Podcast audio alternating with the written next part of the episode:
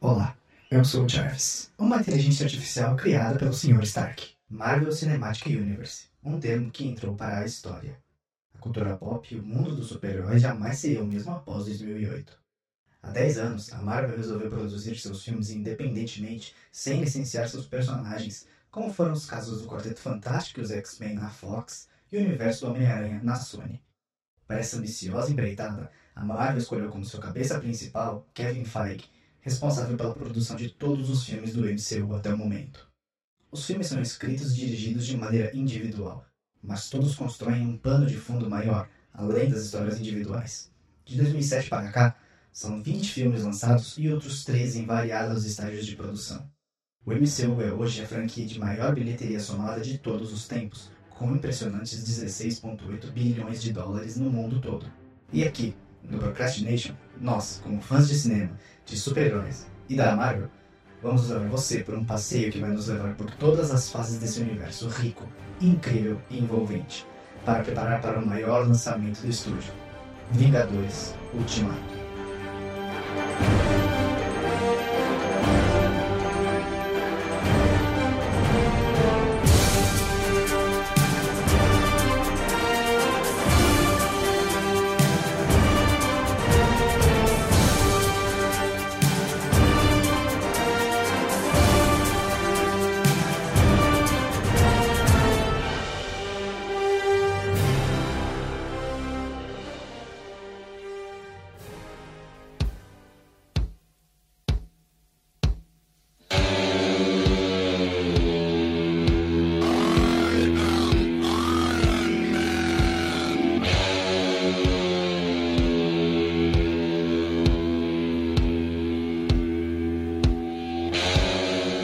Oi, ouvinte, eu sou o Luiz. Agora que o Jarvis já te disse o que vamos ter nesse podcast, podemos começar a nossa história. Nós vamos começar viajando 10 anos, quase 11, de volta no tempo, para 2008. Ou melhor, 2006. Em abril de 2006, a Marvel contratou John Favreau para dirigir um filme do Homem de Ferro. Favreau e John August combinaram os dois roteiros feitos pelas duplas Arthur Markham e Matt Holloway e Mark Fergus e Hawk Osby. Em setembro, Robert Downey Jr. assinou para o papel principal. A produção foi rodada entre março e junho de 2007 na Califórnia e Las Vegas. O filme já incluía duas citações a um futuro universo. Uma cena pós-créditos com Samuel L. Jackson como Nick Fury e o escudo do Capitão América no fundo de uma cena, que inicialmente foi inserido como uma piada por um artista de efeitos da Industrial Light and Magic, mas que Favreau optou por deixar no filme pronto. O filme estreou em abril de 2008.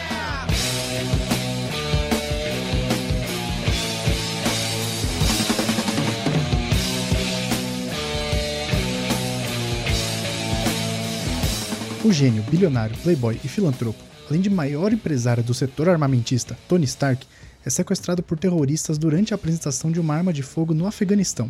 O ataque deixa Tony com uma sequela. Fragmentos de explosivo ficam em seu corpo. Para mantê-los afastados do coração, Tony, com a ajuda de um cientista que também estava sequestrado, constrói o reator ARC, uma matriz energética que funciona através de um poderoso eletroímã. Para escapar de seus captores, o grupo terrorista Dez Anéis, Tony constrói uma armadura blindada, a Mark I. Após escapar e retornar aos Estados Unidos, Tony decide criar novas versões da armadura. Durante a aventura, descobrimos que na Stark Industries havia um movimento de um conselheiro, Obadiah Stane, para remover Tony da presidência.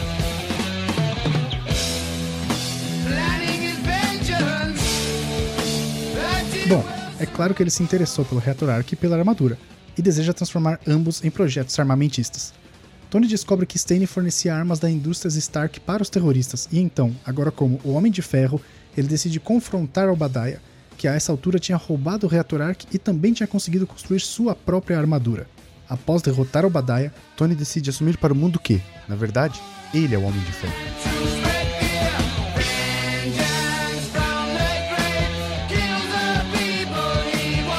Na cena pós-crédito, Tony recebe a visita de Nick Fury, diretor da SHIELD, convida para se juntar à iniciativa Vingadores, plantando assim a primeira semente de um universo maior.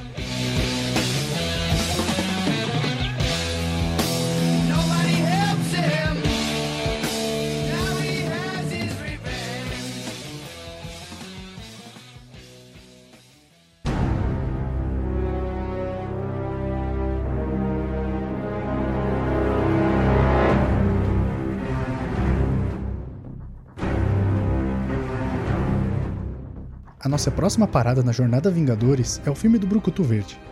Em janeiro de 2006, com o prazo para Universal Studios fazer uma continuação para Hulk de 2003 tendo estourado, a Marvel reclamou os direitos de adaptação do personagem.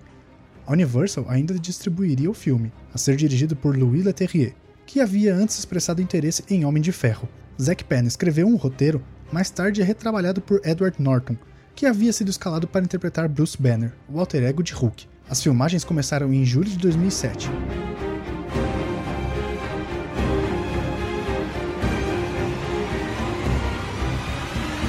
Sim, logo após o final da rodagem de Homem de Ferro 1, com locações primariamente em Toronto, mais uma semana em Nova York e duas mesmo, aqui no Brasil, mais precisamente na cidade do Rio de Janeiro.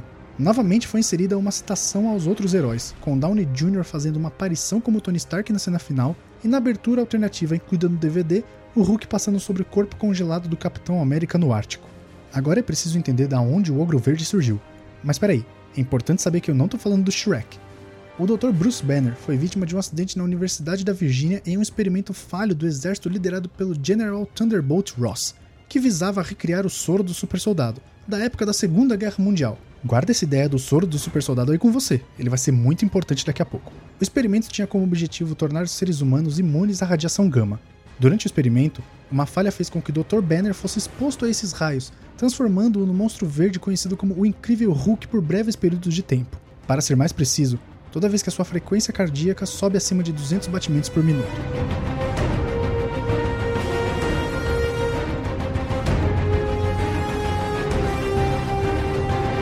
Após destruir o laboratório e fugir, Banner se torna um fugitivo do governo americano, e em especial, um problema para o General Ross.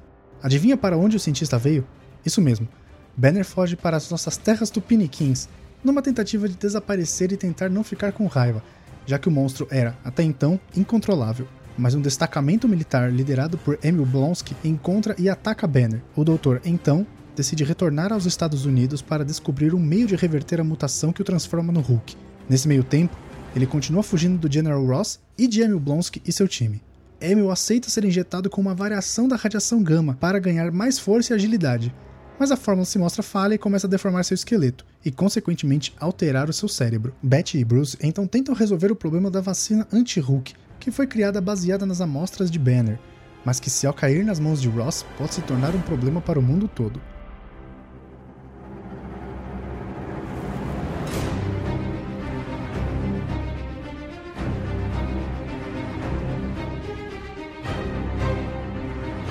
Blonsky então retorna e se reúne a Ross para uma terceira tentativa de enfrentar Banner.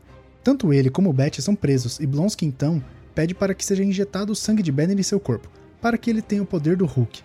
Misturado ao soro do super soldado, o sangue de Banner transforma Emil Blonsky no abominável, maior e mais forte do que o Hulk, mas completamente insano. Vendo que seria o único capaz de deter Blonsky, agora transformado, Banner convence Ross a libertá-lo para combater a ameaça. Abominável e o Hulk se enfrentam e destroem uma boa parte do Harlem, mas o Hulk prevalece no final.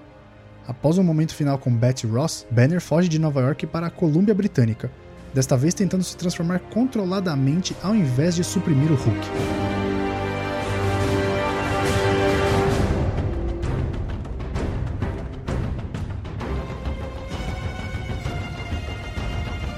Nas cenas pós-crédito, Tony Stark se aproxima do General Ross em um bar local e começa a contar sobre o que seria a iniciativa Vingadores.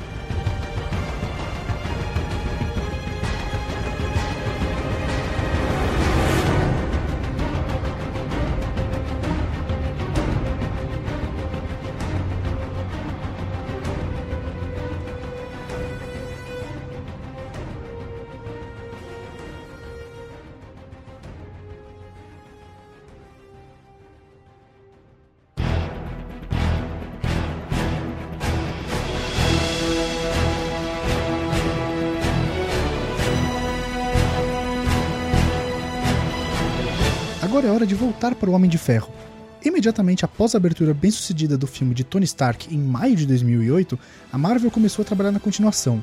Em julho, Favreau, que dirigiu o primeiro filme, assinou para dirigir a sequência, bem como o roteirista Justin Theroux, que usaria uma história feita por Favreau e Downey Jr.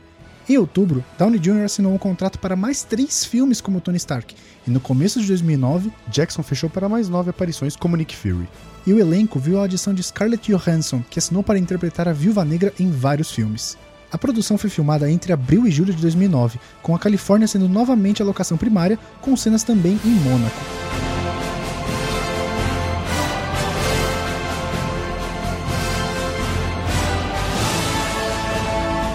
Escudo do Capitão América aparece novamente, e a cena final com Stark visitando a SHIELD continha citações que iam desde cenas de O Incrível Hulk no monitor a um mapa com locais ligados a vários heróis da Marvel, como uma seta na África, origem do Pantera Negra, e uma cena pós-créditos em que Mjolnir, o martelo de Thor, era encontrado em uma cratera.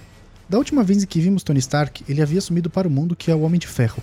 Mas nenhuma boa ação fica impune, e Tony agora tem toda uma série de novos problemas o governo americano está de olho, já que super seres andam pipocando por todo o país e o Congresso americano quer confiscar as armaduras do Homem de Ferro e entregá-las ao exército. Apesar de tudo isso, Tony continua vivendo a boa vida, agindo como Homem de Ferro e, bem, sendo gênio, bilionário, playboy e filantropo de sempre. Durante um evento em Mônaco, Tony é atacado por um cientista russo, Ivan Vanko, que está em busca de vingança da família Stark, já que seu pai trabalhou junto com Howard, o pai de Tony, e acredita que ele tenha sido prejudicado por ele no passado. Sem fazer nem ideia da existência de Vanco, Tony segue como Homem de Ferro, a nova grande sensação.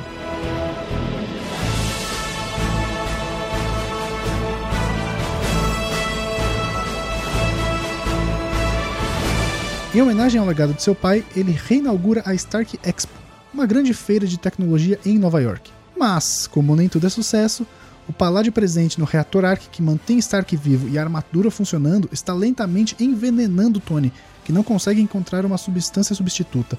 Isso o torna imprudente e desanimado. Ele decide não contar a ninguém sobre o problema e nomeia Pepper Potts como CEO das indústrias Stark, além de contratar a empregada de Stark, Natalie Rushman, como sua assistente pessoal. Após o ataque na cidade francesa, Vanco, que até então era dado como morto, foi na verdade resgatado por um rival armamentista de Stark, Justin Hammer, que encomenda a Vanco um exército de trajes blindados. Tony segue com sua imprudência ficando bêbado enquanto usava o traje no que ele acreditava ser o seu último aniversário. Rhodes veste o protótipo da armadura Mark II para tentar impedi-lo. A luta termina em empate e Rhodes confisca a Mark II para a Força Aérea dos Estados Unidos.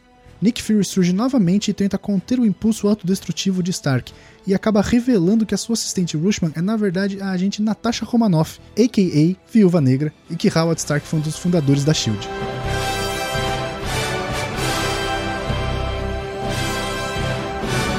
Fury explica a relação com Vanko, dizendo que Anton Vanko, o pai, e Howard Stark criaram juntos o primeiro reator Ark da história. Anton tentou vendê-lo e tirar proveito da situação, e Stark deixou que ele fosse deportado.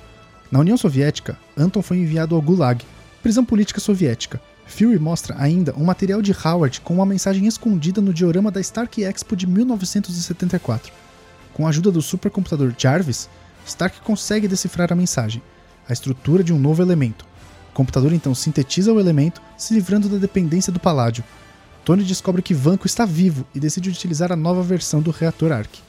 Na Expo Stark, Hammer apresenta os drones bilionários de Vanco, liderado pelo Capitão Rhodes, na primeira aparição do máquina de combate. Stark chega para avisar Rhodes do plano de Vanco, então este assume o controle remoto dos drones, da armadura de Rhodes e ataca o Homem de Ferro. Enquanto isso, Natasha Romanoff e o guarda-costas de Stark, Happy Hogan, vão atrás do russo na empresa de Hammer, Vanko escapa, mas Romanoff consegue retomar o controle da armadura de Rhodes. Stark e Rhodes derrotam Vanko e os drones. Vanko comete suicídio explodindo seu traje.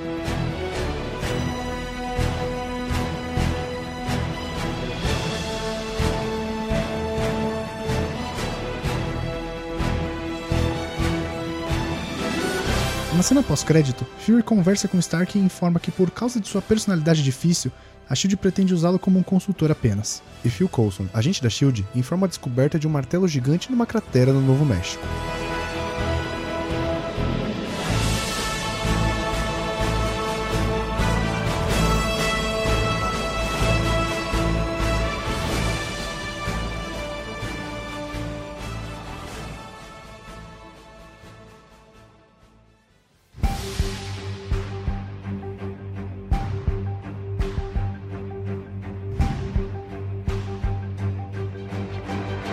Agora é hora da gente dar um pulo numa outra parte do universo Marvel, na parte nórdica. Após os direitos de Thor serem reconquistados da Sony Pictures em abril de 2006, Mark Protosevich foi contratado para o roteiro. Em agosto de 2007, Matthew Vaughan assinou para dirigir o filme, mas eventualmente saiu com o fio de seu contrato em maio de 2008, quando Protosevich foi chamado para retrabalhar seu texto. Em setembro, Kenneth Branagh entrou em negociações para dirigir. Em maio de 2009, o australiano Chris Hemsworth foi escalado para interpretar Thor, com o inglês Tom Hiddleston como seu irmão e arqui-inimigo Loki. Ambos tinham um contrato para várias aparições. A produção começou em janeiro de 2010 em Los Angeles, se mudando para o Novo México em março. O filme marcou a terceira aparição de Clark Gregg como agente da SHIELD, Phil Coulson, após os filmes do Homem de Ferro. Outro que fez uma breve aparição foi Jeremy Renner, como o Gavião Arqueiro.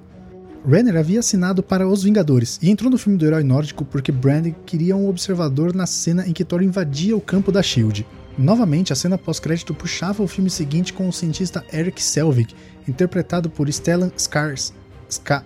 Ah, sei lá como fala. Encontrando Nick Fury que mostra a ele um cubo cósmico. A cena foi dirigida pelo realizador de Os Vingadores, Joss Whedon, e segundo nosso amigo do nome complicado ali de antes, foi incluída de última hora após ele concordar em voltar em Os Vingadores.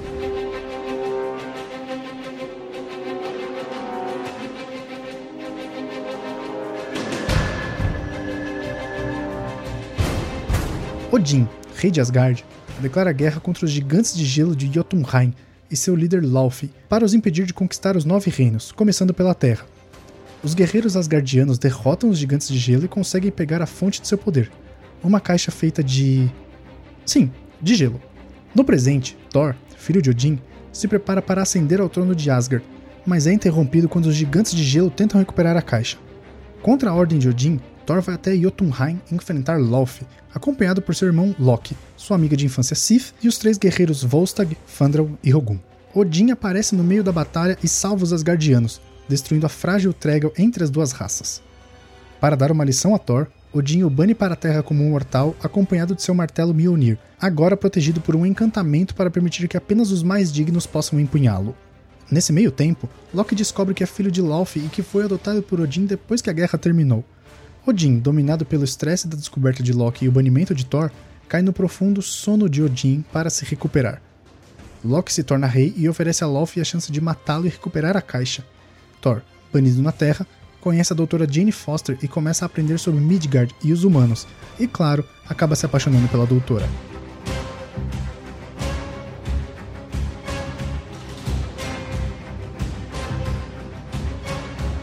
E em uma tentativa desesperada de recuperar o Mjolnir, Thor invade a base que a SHIELD construiu em volta do martelo. De volta a Asgard, Sif e os três guerreiros, infelizes com o governo de Loki, tentam resgatar Thor do exílio, convencendo Heimdall, guardião da Bifrost, o meio de viajar entre os mundos, permitir a passagem deles para a Terra. Sabendo disso, Loki envia o Destruidor, um robô aparentemente indestrutível para persegui-los e matar Thor. Os guerreiros encontram Thor, mas o Destruidor os encontra e os derrota, fazendo Thor oferecer sua própria vida para que os outros possam se afastar em segurança. Derrotado pelo Destruidor e próximo da morte, o sacrifício de Thor prova o digno de empunhar Mjolnir novamente. O martelo retorna a ele, devolvendo seus poderes e derrotando o Destruidor.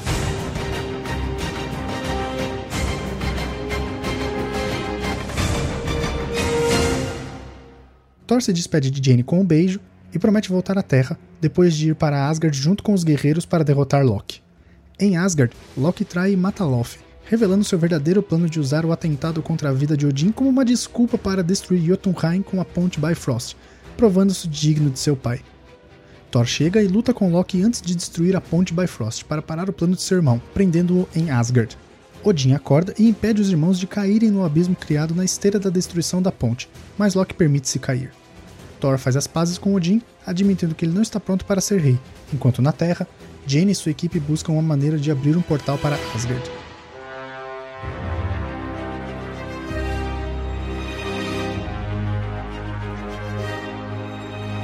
Na cena pós-crédito, Selvig foi levado para uma instalação da SHIELD, onde Nick Fury abre uma maleta e pede-lhe para estudar um objeto misterioso, que Fury diz que tem um poder incalculável.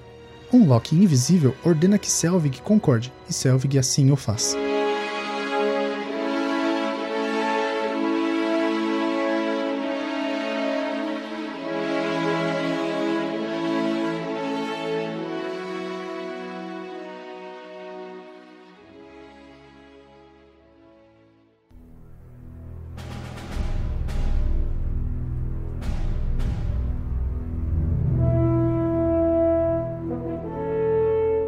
Em abril de 2006, David Self foi contratado para escrever um filme do Capitão América.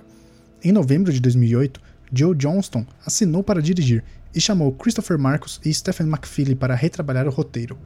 Em março de 2010, Chris Evans foi escalado como o herói e Hugo Weaving como o vilão Caveira Vermelha. As filmagens começaram em junho no Reino Unido, com mais uma cena filmada na Times Square, em Nova York. Além do cubo da cena pós-créditos de Thor, no filme referido como Tesseract, Dominic Cooper interpretava o pai do Homem de Ferro, Howard Stark, e Samuel L. Jackson reapareceria como Nick Fury na cena final. Um breve teaser de Os Vingadores seguia o crédito de O Primeiro Vingador.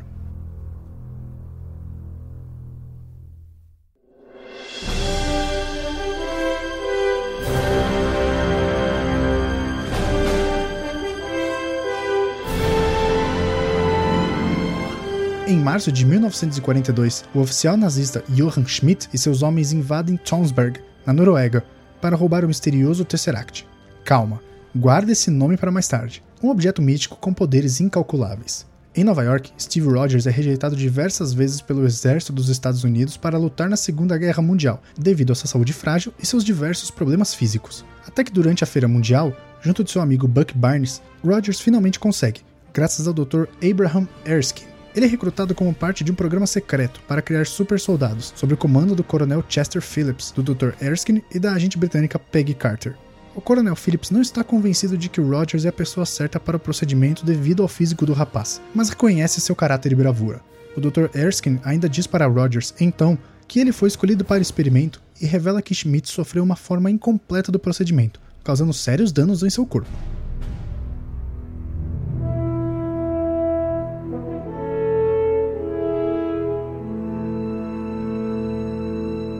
Na Europa, Schmidt e seu cientista, o Dr. Armin Zola, conseguem, com sucesso, aproveitar as energias do Tesseract com a intenção de usar o seu poder para viabilizar as invenções de Zola e armas para o Terceiro Reich. Schmidt descobre a localização do Dr. Erskine e envia uma equipe para eliminá-lo.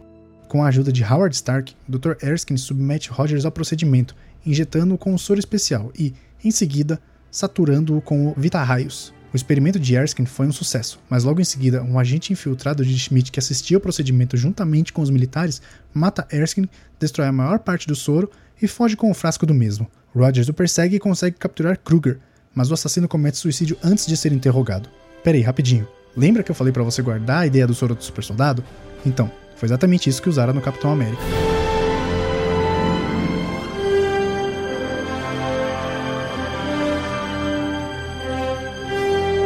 Roger se torna tudo o que restou do experimento. Porém, o Coronel Phillips recusa a levá-lo para a guerra. Steve assume o personagem Capitão América para fazer propaganda do esforço de guerra. O personagem se torna um sucesso e viaja por todo o país. Em turnê na Itália, Rogers descobre que a unidade de seu amigo Buck Barnes perdeu uma batalha e está desaparecido. Ele se infiltra, sozinho, na fortaleza da Hydra, organização de Schmidt, libertando os capturados e confronta Schmidt, que se revela o infame Caveira Vermelha, resultado do primeiro soro de Erskine. Schmidt escapa e destrói a própria base enquanto Rogers tenta escapar com os demais soldados. O Capitão América recruta Barnes e outros soldados, formando uma equipe conhecida como Comando Selvagem, para atacar as outras bases da Hydra. Stark desenvolve uma nova roupa com equipamentos avançados e um escudo feito de vibranium, um metal raríssimo e quase indestrutível. Rogers e sua equipe conseguem destruir com sucesso diversas bases da Hydra, forçando Schmidt a recuar.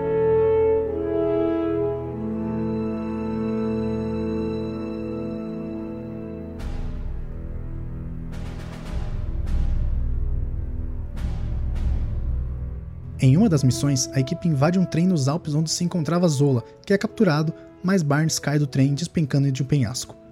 Utilizando informações extraídas de Zola, a última fortaleza da Hydra é localizada e Rogers lidera um ataque à base. Eles conseguem tomar a base, porém Schmidt embarca em uma aeronave cheia de bombas destinadas a grandes cidades americanas. Com a ajuda de Carter e Phillips, Rogers sobe na aeronave de Schmidt, Durante a luta, o recipiente com o Tesseract é danificado e, ao tocá-lo, Schmidt dissolve sob uma luz branca. O objeto cai, atravessando a estrutura da aeronave e caindo na Terra. Rogers assume o controle da aeronave, mas, apesar de conseguir fazer contato com Peg pelo rádio, ele não consegue encontrar uma forma de impedir que as bombas alcancem seu destino. Ele então se sacrifica derrubando o avião no meio do Ártico. Algum tempo depois, Stark consegue recuperar o Tesseract do fundo do oceano e continua a procurar Rogers e a aeronave. Rogers acorda em um quarto de hospital aparentemente ambientado nos anos 1940. Deduz que algo está errado devido a um jogo de beisebol no rádio, que ele reconhece como já tendo ouvido. Rogers então foge do cenário falso, corre por corredores de um moderno prédio e finalmente alcança a rua, que revela na verdade ser a atual Times Square. Acompanhado de diversos carros de seguranças, surge Nick Fury, que informa que ele permaneceu congelado por 70 anos. Na cena pós-crédito, Steve é abordado por Nick Fury enquanto tenta entender como passou congelado por tanto tempo. Nick menciona que ele tem uma missão maior.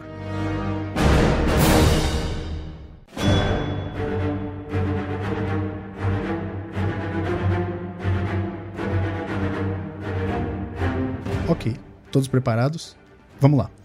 Em junho de 2007, o roteirista de Incrível Hulk, Zack Penn, foi contratado para escrever um roteiro de Os Vingadores, mais tarde refeito por Joss Whedon quando assinou para dirigir em abril de 2010. Como Edward Norton não voltaria, Mark Ruffalo foi escalado como Bruce Banner em julho. Em outubro, a Walt Disney Company, companhia mãe da Marvel desde 2009, concordou em pagar a Paramount 115 milhões de dólares para distribuir Homem de Ferro 3 e Os Vingadores, embora Paramount ganharia uma parcela do faturamento seria acreditada pela distribuição. As filmagens começaram em abril de 2011 no Novo México, antes de ir para Cleveland em agosto e Nova York em setembro. Whedon não queria personagens dos filmes individuais, mas Downey o convenceu a incluir a esposa de Tony Stark, presidente das indústrias Stark, Pepper Potts, interpretada por Gwyneth Paltrow. A Disney e a Sony pensaram em incluir a torre da Oscorp de O Espetacular Homem-Aranha no fundo das tomadas em Manhattan, mas não foi possível, pois o desenho da torre só ficou pronto quando os modelos digitais da cidade estavam concluídos.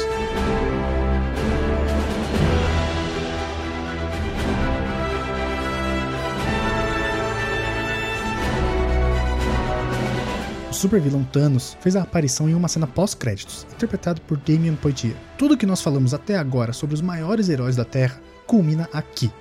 Fechando a fase 1 do Marvel Cinematic Universe, nós temos o primeiro encontro dos Vingadores.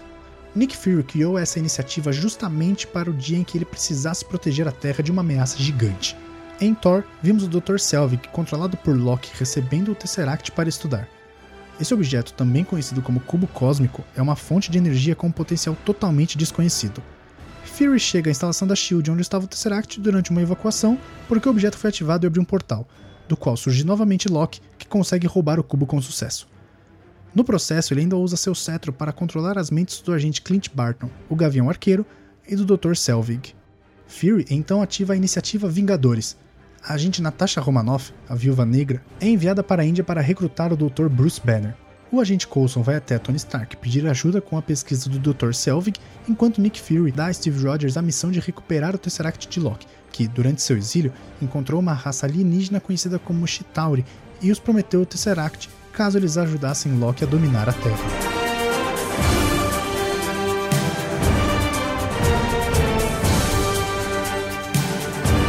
Ferro, Capitão América e a Viúva Negra viajam até a Alemanha para deter Loki, que está roubando irídio para tentar estabilizar o cubo. Depois de uma batalha, Loki se rende e é escoltado para um avião da Shield. Thor chega e tenta tirar seu irmão do avião e é confrontado pelo Homem de Ferro, que acaba no empate.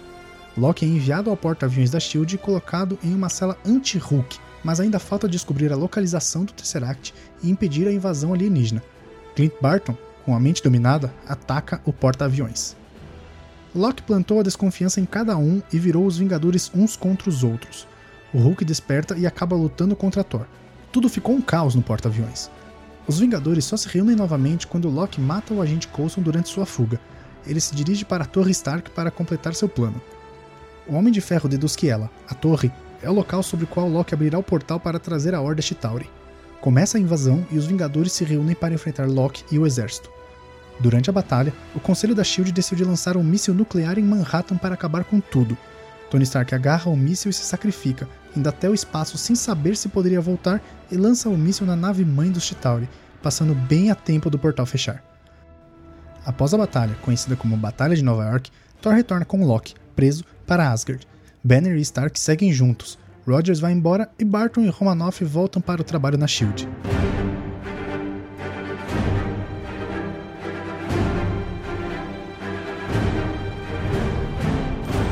Na cena pós-crédito, o líder do Chitauri presta contas da batalha perdida para alguém de costas, dizendo que, abre aspas, lutar com os humanos é cortejar a morte, fecha aspas. O personagem oculto sorri e se vira, revelando ser Thanos, o titã louco. Na outra cena pós-crédito, os heróis comem um prato chamado shawarma, que havia sido sugerido por Tony em uma cena anterior, no que sobrou de Nova York pós-batalha.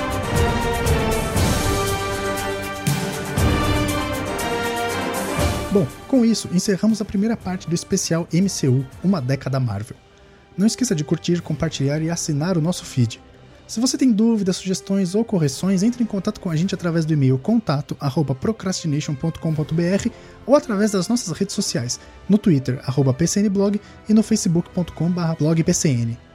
O roteiro desse podcast ficou por conta de Leonardo Ferreira e a edição, narração e sonorização desse episódio ficou ao meu cargo, Luiz Queradia. Ainda tem muita coisa pra gente ver, e nós nos vemos na parte 2 do especial MCU Uma Década Marvel. Até lá!